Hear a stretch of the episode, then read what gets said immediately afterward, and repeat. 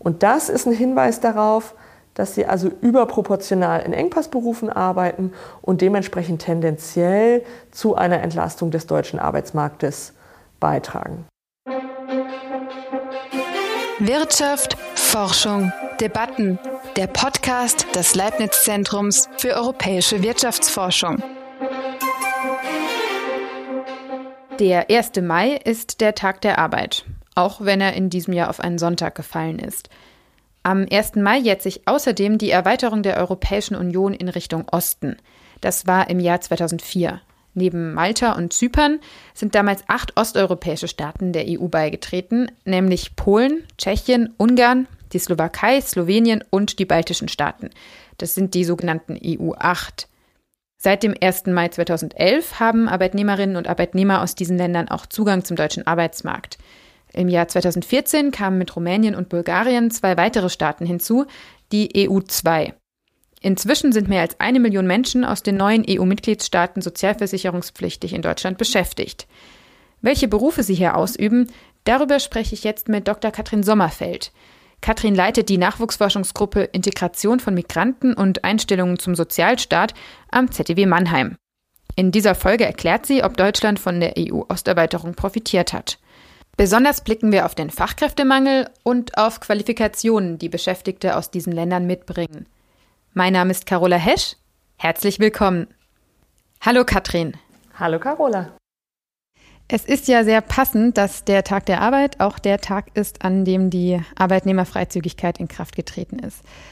Aber woran lag es eigentlich, dass die Freizügigkeit für die acht osteuropäischen Staaten in Deutschland erst ab 2011 galt, also erst sieben Jahre nach ihrem EU-Beitritt?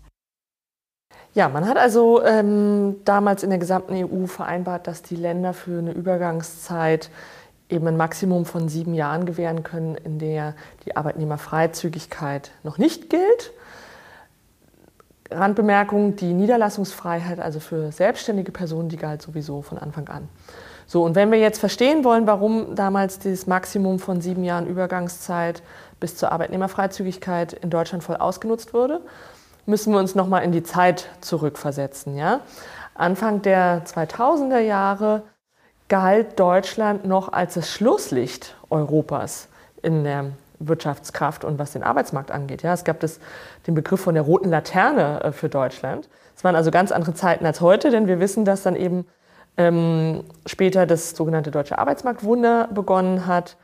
Und ähm, in der Zeit ähm, so 2003 und 2005, da wurden verschiedene Arbeitsmarktreformen durchgesetzt, die als Harzreformen bekannt geworden sind, weil sie von der Harz-Kommission empfohlen wurden. Ja? Das war also, wer sich erinnert an die Zeit, eine Zeit, wo der Arbeitsmarkt in nicht so einer guten Verfassung war und eben diese Reformen sehr umstritten waren. Ähm, ja, und so weit waren wir eben einfach noch nicht, dass der Aufstieg des deutschen Arbeitsmarktes begonnen hatte. Und da war einfach große Sorge vor Lohndumping und davor, dass eben Beschäftigung für Deutsche weniger würde, wenn eben Zuwanderinnen dazukommen. Hat sich das bewahrheitet? Nein. Wir sehen ja also ein kontinuierliches Wachstum des deutschen Arbeitsmarktes. Das muss man wirklich, glaube ich, so mal wahrnehmen. Ähm, das ist wirklich ganz enorm. Und das ist vielleicht in der öffentlichen Wahrnehmung gar nicht so präsent. Wie viele Einwanderinnen und Einwanderer sind denn dann gekommen und war das ungefähr, was man erwartet hatte? Genau, es gab vorher Schätzungen, die gingen so davon aus, dass im Nachgang zur EU-Osterweiterung so 160.000 Personen pro Jahr nach Deutschland einwandern würden in den ersten zehn Jahren. Es gab auch ähm, Hans-Werner Sinn, der ja eine sehr polarisierende Debatte gestartet hatte, ähm, der sogar von vier bis fünf Millionen äh, Zuwandern in den ersten zehn Jahren ausging. Aber diese 160.000, die sind tatsächlich, das war eine ganz gute Prognose, denn es waren nach unseren Zahlen so ungefähr 175.000 Personen, die dann nach Deutschland kamen pro Jahr. Aus diesen Ländern, also wir werden ja heute sprechen über die Länder der EU 8 und der EU 2, die du schon genannt hast. So, eine weitere Einschränkung dessen, worüber wir aber gleich weiter sprechen wollen, ist, wir wollen ab jetzt nicht mehr über alle Zuwandererinnen und Zuwanderer sprechen, sondern über die Beschäftigten. Beschäftigte, das umfasst dann welche Gruppen genau? Ähm, Ich fange mal lieber an mit der, mit der Zahl an Personen, weil ich jetzt gerade eben gesagt hatte, 175.000 kamen ungefähr. Und ähm, wir zeigen, dass 107.000 Beschäftigte aus diesen Ländergruppen der EU8 und EU2 jährlich zusätzlich in Deutschland äh, sozialversicherungspflichtige Beschäftigung gefunden haben. Und tatsächlich ist die sozialversicherungspflichtige Beschäftigung die mit Abstand größte Gruppe, also wichtigste Beschäftigungsform. Es gibt dann auch noch ein paar Personen, die sind ausschließlich geringfügig äh, beschäftigt, umgangssprachlich also Minijobber. Und äh, wir sprechen auch noch über entsendete Personen und Selbstständige. Entsendete Personen, was machen die? Ja, es gibt in der EU ein Arbeitnehmerentsendegesetz und das sieht vor, dass Personen aus ihrem, ich sag mal, Heimatland von dem dortigen Arbeitgeber entsandt werden in ein anderes Land der EU, um dort eine Tätigkeit auszuüben. Und ähm, dann unterliegen sie, eben in dem Fall jetzt in Deutschland, also dem, dem aufnehmenden Land, unterliegen sie so Regelungen wie der Mindestlohnregelung und Arbeitsschutzregelungen, die hier gelten. Allerdings ähm, wird im Prinzip der Lohn des entsendenden Landes äh, gezahlt, also zum Beispiel Polen, weil sie sind ja dann dort eben bei einem beispielsweise einem polnischen Unternehmen beschäftigt, bis auf eben sowas wie die Mindestlohnregelung. Die gilt eben jetzt äh, dann entsprechend, ähm, wie sie in Deutschland gilt. Allerdings unterliegen die Personen nicht dem ähm, Sozialsystem, also die, die zahlen dann eben in die Heimatsozialsysteme ein, nicht in die vom aufnehmenden Land. Also lange Rede, kurzer Sinn, das sind Personen, die eben häufig von Polen, sagen wir mal, nach Deutschland entsandt werden. Im Durchschnitt ist so eine Entsendung ungefähr drei Monate lang, kann aber bis zu zwei Jahre betragen und muss dann einfach erneuert werden. Also das ist dann der Unterschied zur sozialversicherungspflichtigen Beschäftigung hier. Genau. Und dazu kann man sagen, dass ähm, die, also wenn wir uns jetzt alle EU-Länder vorstellen und die können alle Entsendeländer sein oder Empfängerländer, dann ist die Beziehung von Entsendung von Polen nach Deutschland tatsächlich die stärkste Entsendebeziehung in der gesamten EU. Deshalb habe ich es eben auch als Beispiel genannt. Schwarzarbeit ist wahrscheinlich eine Beschäftigungsform, die ihr nicht ausgezählt habt. Äh, richtig, da können wir einfach nicht einschätzen, äh, welche Zahlen äh, wie, inwiefern belastbar sind oder nicht. Und dass es offizielle Zahlen nicht gibt, ist, denke ich, allen klar. Liegt in der Natur der Sache. Ähm, genau, du hast ja schon gesagt, ähm, wie viele Leute inzwischen gekommen sind. Und da liegt ja auch das Thema Fachkräftemangel nahe. Also insbesondere in der Pflegebranche ist der Fachkräftemangel ja ein viel diskutiertes Thema. Durch Corona auch nochmal äh, besonders wichtig geworden. Gehören die Alten- und Krankenpflege dann zu den Berufen, in denen Arbeitnehmerinnen und Arbeitnehmer aus diesen neuen EU-Mitgliedstaaten EU8 und EU2 besonders häufig anzutreffen sind? Also tatsächlich haben wir uns angeschaut, was sind die 15 wichtigsten Berufe, wo diese Beschäftigten arbeiten. Und tatsächlich gehören der Altenpflege und Krankenpflege dazu. Nichtsdestotrotz ist also innerhalb dieser Top 15 Berufe sind das nicht gerade die dominierenden Berufe. Also konkret ist der gesamte Ausländeranteil in der Krankenpflege ziemlich gering mit äh, ungefähr 4 Prozent in 2011, 10 Prozent in 2019. Und in der Altenpflege ist es ein bisschen mehr, da äh, wuchs der Anteil bis auf 14 Prozent im Jahr 2019.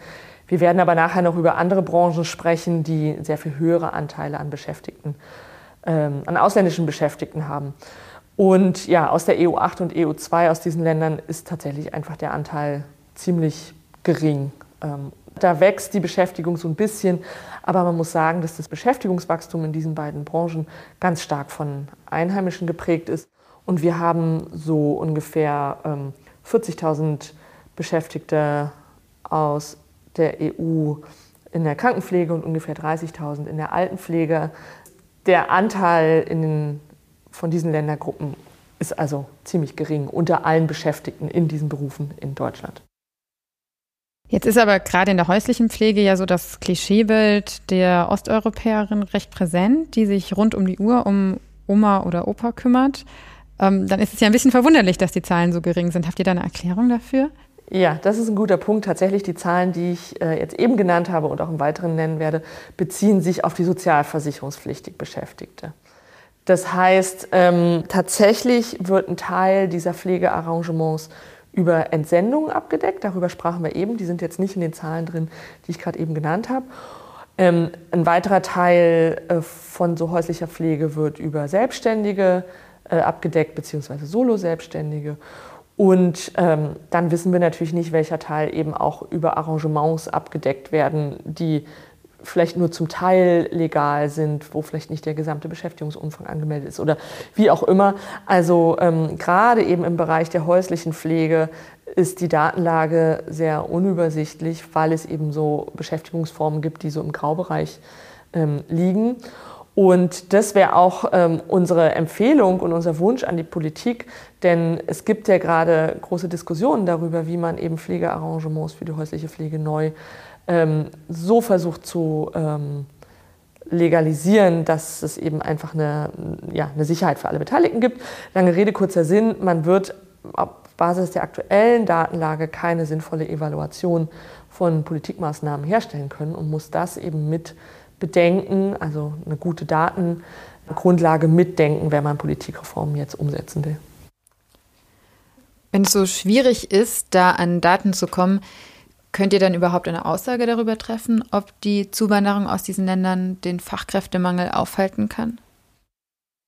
Für die ähm, Pflegebranche im Speziellen kann ich das schlecht beantworten, weil da eben, wie gesagt, einfach ähm, so viele Beschäftigungsformen so wichtig sind, die gleichzeitig so schlecht gemessen werden können.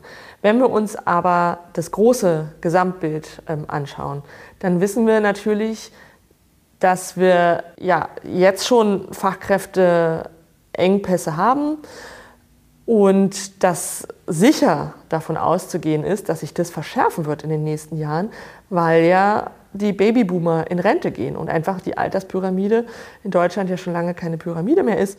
Also wirklich Millionen von Arbeitnehmerinnen und Arbeitnehmern werden in Rente gehen. Ähm, so, und jetzt fragt man sich, was passiert daraus? Ein Teil davon kann vielleicht durch äh, Digitalisierung oder Automatisierung abgefangen werden. Also vielleicht, ich denke da so zum Beispiel an Kellnerinnen und Kellner im Restaurant, wo man jetzt immer öfter auch am Handy zum Beispiel bestellen kann. Aber das ist äh, eine kleine Gruppe und es ist trotz technischen Fortschritts ist es in der Arbeitsmarktökonomie vollkommen klar, dass wir weiterhin sehr, sehr viele Beschäftigte brauchen. So, können die jetzt, ähm, können diese Engpässe, die wir sicher haben werden, können die abgefangen werden durch die Zuwanderung? Also ich würde sagen nicht. Ähm, wir haben zwar eine, eine, zunehmende Zuwanderung jetzt eben insbesondere auch aus den EU8 und EU2-Ländern, über die wir heute sprechen, aber die Millionen an Arbeitnehmerinnen und Arbeitnehmern, die in Rente gehen werden, werden dadurch nicht abgefangen werden können. Hinzu kommt ja, dass diese Länder auch einen demografischen Wandel äh, erleben. Natürlich. Und ähm, wir sprechen hier natürlich auch ganz klar über Brain Drain. Ja? Wenn die Personen in Deutschland arbeiten, ähm, dann arbeiten sie nicht in dem Maße in ihren äh, Heimatländern. Und das hat natürlich auch potenziell gravierende Folgen für die Länder. Das müssen wir uns schon auch bewusst sein. Du hast ja gerade bezweifelt, dass die Zuwanderung ausreicht, um den Fachkräftemangel aufzuhalten. Wie kann man das eigentlich messen? Das ist natürlich schwierig äh, zu messen, weil wir eben einfach verschiedene Dynamiken über die Zeit haben. Aber ähm, wir haben uns das so angeschaut. Es gibt von der Bundesagentur für Arbeit eine Klassifikation, welche Berufe als Engpassberufe klassifiziert werden. Da geht zum Beispiel ein, wie viele vakante Stellen es gibt, wie lange die unbesetzt bleiben und so weiter. So, von dieser Definition sind wir ausgegangen mussten das aus Datengründen noch ein bisschen aggregieren auf Berufsgruppen, schauen uns also solche Berufe an, die als äh, Fachkräfteberufe ähm, klassifiziert sind und schauen dann, wie viele der Beschäftigten arbeiten denn in diesen Berufen. So, und unter Deutschen ist es so, dass 32 Prozent der sozialversicherungspflichtig Beschäftigten in solchen Berufsgruppen arbeiten, wo es Fachkräfte-Engpassberufe drin gibt. Diese Zahl ist jetzt erstmal nicht wichtig, die dient jetzt nur zum Vergleich. Wenn wir uns das jetzt nämlich anschauen für die Beschäftigten aus den EU8 und EU2-Ländern, also den verhältnismäßig neu beigetretenen Südost- und osteuropäischen Ländern. So, und unter dieser Gruppe an ausländischen Beschäftigten arbeiten nun fast 43 Prozent in diesen Engpassberufen. Also deutlich mehr als die Deutschen. Und das ist ein Hinweis darauf, dass sie also überproportional in Engpassberufen arbeiten und dementsprechend tendenziell zu einer Entlastung des deutschen Arbeitsmarktes beitragen. Was ich vorher gesagt habe, ist nur, es wird überhaupt nicht ausreichen. Und es ist ja vielleicht auch so, also selbst wenn zum Beispiel in der Pflege hauptsächlich deutsche Arbeitnehmerinnen und Arbeitnehmer tätig sind, ähm, dass vielleicht diese Personen ja auch frei geworden sind, weil andere andere Berufe jetzt von, von diesen Einwandererinnen und Einwanderern übernommen werden, oder? Also was sind denn so die, die Branchen, in denen ähm, diese Leute besonders oft beschäftigt sind und vielleicht auch Deutsche verdrängt haben? Also verdrängt jetzt in einem positiven Sinne, dass, dass sie woanders arbeiten können. Genau, also was du meinst, würde ich bezeichnen als so einen indirekten Entlastungseffekt, ja, wenn ähm, wenn dadurch eben ja Menschen frei werden. Gut, also äh, wir schauen uns an, in welchen Berufsgruppen arbeiten eben die Beschäftigten aus den EU8 und EU2-Ländern. Und ich muss jetzt hier nochmal den Disclaimer äh, einbauen, dass wir uns eben nur die sozialversicherungspflichtige Beschäftigung anschauen. Und wenn wir das tun, dann sehen wir, dass die meisten Beschäftigten in der Post- und Lagerwirtschaft arbeiten. Es sind so ungefähr 170.000 Beschäftigte aus diesen Ländergruppen der EU8 und EU2 zusammen. So, und auf Platz 2 unseres Rankings liegt dann die Fahrzeugführung im Straßenverkehr, also zu gut Deutsch Lkw-Fahrer. Und an dritter Stelle liegt die Reinigung mit immer noch gut 100.000 Beschäftigten. Und besonders viele arbeiten ja auch in der Lebensmittelproduktion. Da gab es ja auch äh, medial viel Aufmerksamkeit dazu. Ähm, im Kontext der Corona-Einreisebeschränkungen gab es große Sorgen, dass äh, Saisonkräfte nicht zum Spargelstechen kommen können. Und auch in der, der Fleischindustrie gab es äh, Schlagzeilen, was die prekäre Beschäftigung und Werkverträge anging. Da äh, hat sich ja seitdem auch die Gesetzeslage geändert. Genau, wie wichtig sind denn die Arbeitnehmerinnen und Arbeitnehmer aus diesen Ländern für die Lebensmittelproduktion in Deutschland? Im Sektor der Lebensmittel- und Genussmittelherstellung haben wir tatsächlich ein Drittel von ausländischen äh, Beschäftigten. Also das ist wirklich, ähm, das ist äh, Rang 2 äh, nach der Reinigung, also das ist wirklich der, der zweithöchste Ausländeranteil, den wir so beobachten in, über die Berufsgruppen hinweg. Und ähm, da sehen wir ein ganz interessantes Phänomen, weil die sozialversicherungspflichtige Beschäftigung in diesem Sektor eben äh, gewachsen ist seit 2011. Das ist so unsere zeitliche Perspektive. Allerdings nur aufgrund des Wachstums von ausländischer Beschäftigung. Und tatsächlich geht die Beschäftigung von Einheimischen in der Lebensmittel- und Genussmittelherstellung zurück. Also das wäre praktisch so eine Branche, wo dann Einheimische frei werden für andere Tätigkeiten. Genau, genau. Und wenn die jetzt beispielsweise umschulen würden, sagen wir mal zu Krankenpflegerinnen und Krankenpflegern, dann hätte das so einen indirekten Entlastungseffekt für die Pflegebranche in Deutschland. Und Pflege ist ja vielleicht auch was, wo man mehr Sprachkenntnisse braucht als Lebensmittelproduktion. Insofern wäre das ja möglich. Genau, also das ist ähm, auch ein Effekt, den wir in der Literatur beobachten, dass die Personen, die relativ bessere Sprachkenntnisse haben, auch von Zuwanderung profitieren können, indem sie halt in bessere, äh, im Sinne von anspruchsvollere Jobs ähm, gedrängt werden, die dann eben auch besser bezahlen und so weiter. Ansonsten muss man aber sagen, dass ähm, also das, das, Berufsbild einfach der Beschäftigten aus den EU8 und EU2 ist ja relativ breit. Ne? Wir haben es jetzt schon von Pflege bis Lebensmittelherstellung ist schon mal ein großer Unterschied. Lkw-Fahrer äh, habe ich auch schon erwähnt. Ähm, und da sind die Anforderungen natürlich unterschiedlich.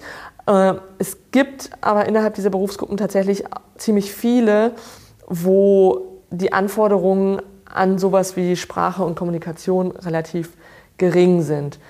Wir messen das, indem wir den, den Task-Inhalt der Berufe messen. Das ist also sowas wie das, äh, die Aufgabenzusammensetzung innerhalb eines Berufs. Und da gibt es eben so verschiedene ähm, Gruppen an, an Tasks.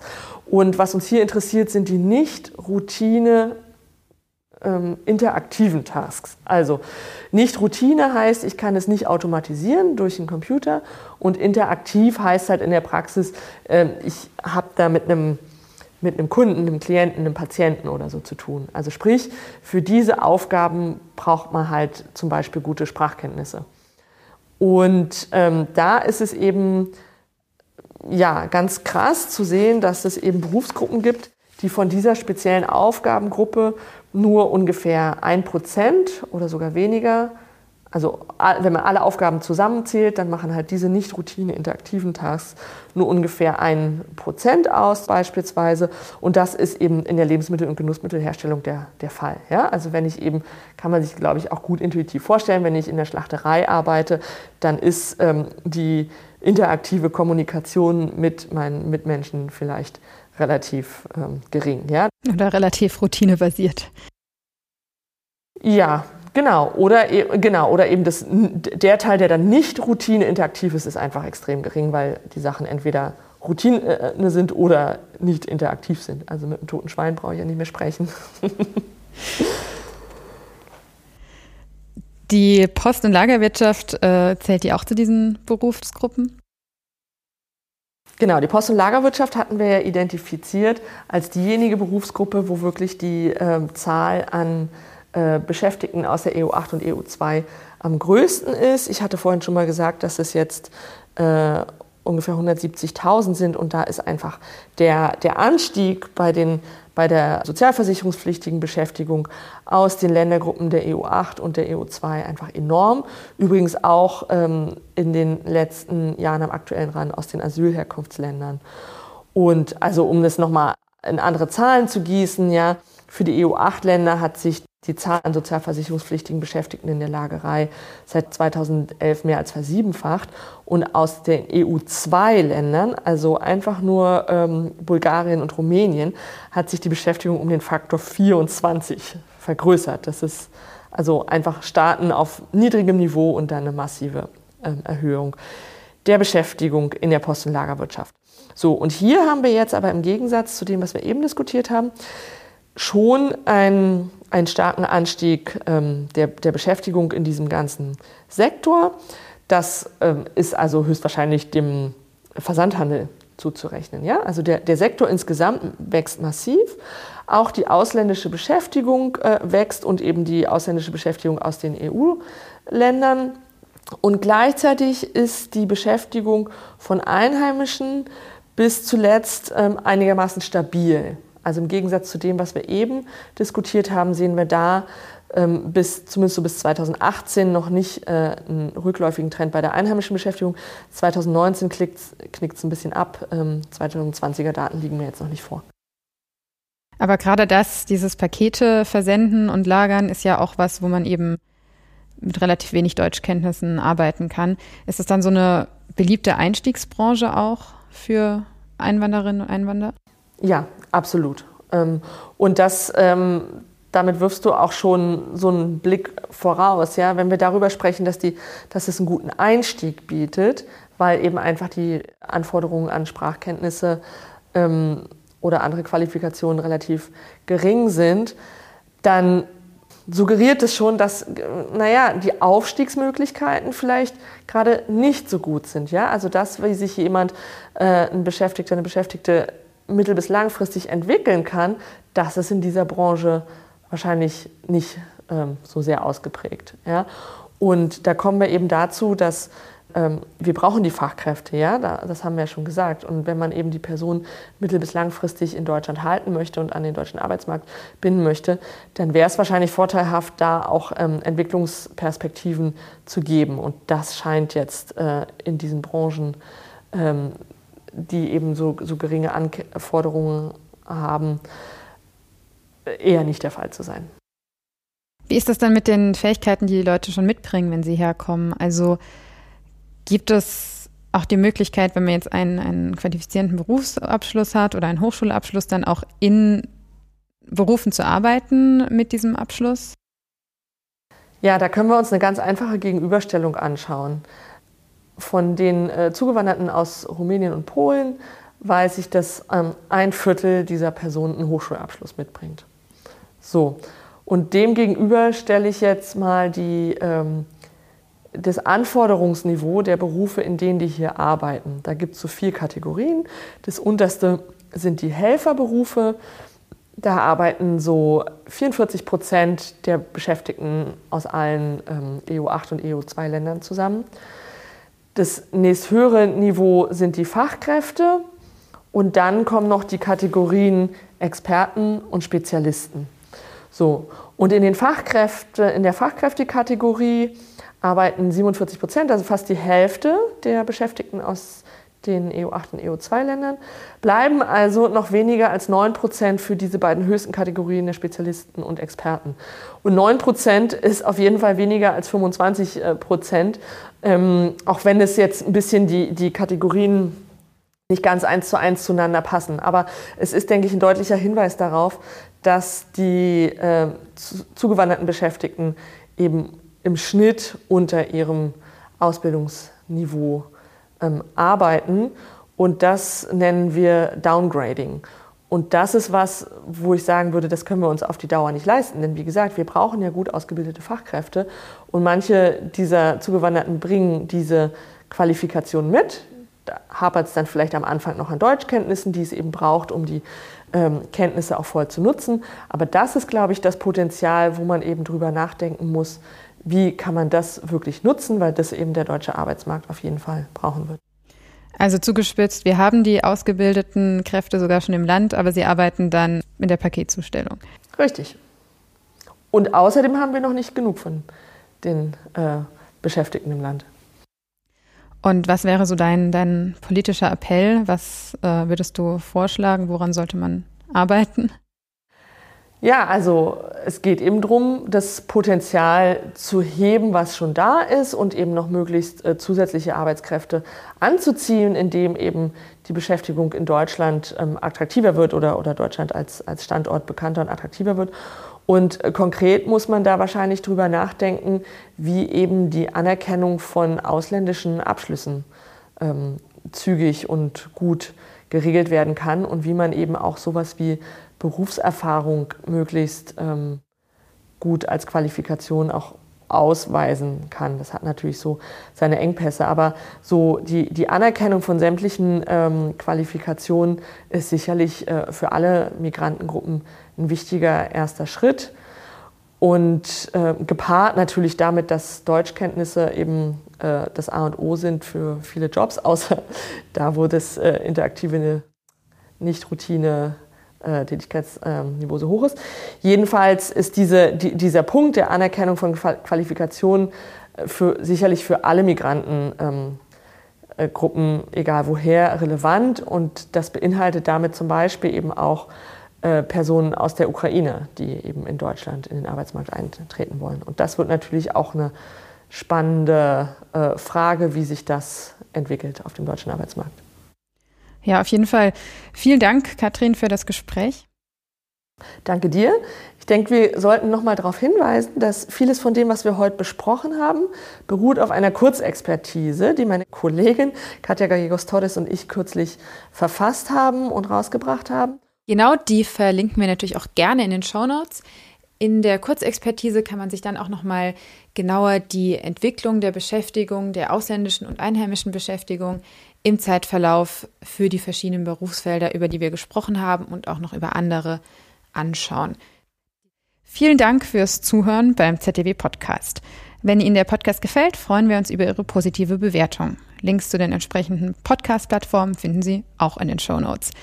Haben Sie eine Idee, was gegen den Fachkräftemangel helfen könnte? Schreiben Sie uns gerne an podcast.zdw.de. Wir sind gespannt auf Ihre Zuschriften. Wirtschaft, Forschung, Debatten. Der Podcast des Leibniz Zentrums für europäische Wirtschaftsforschung.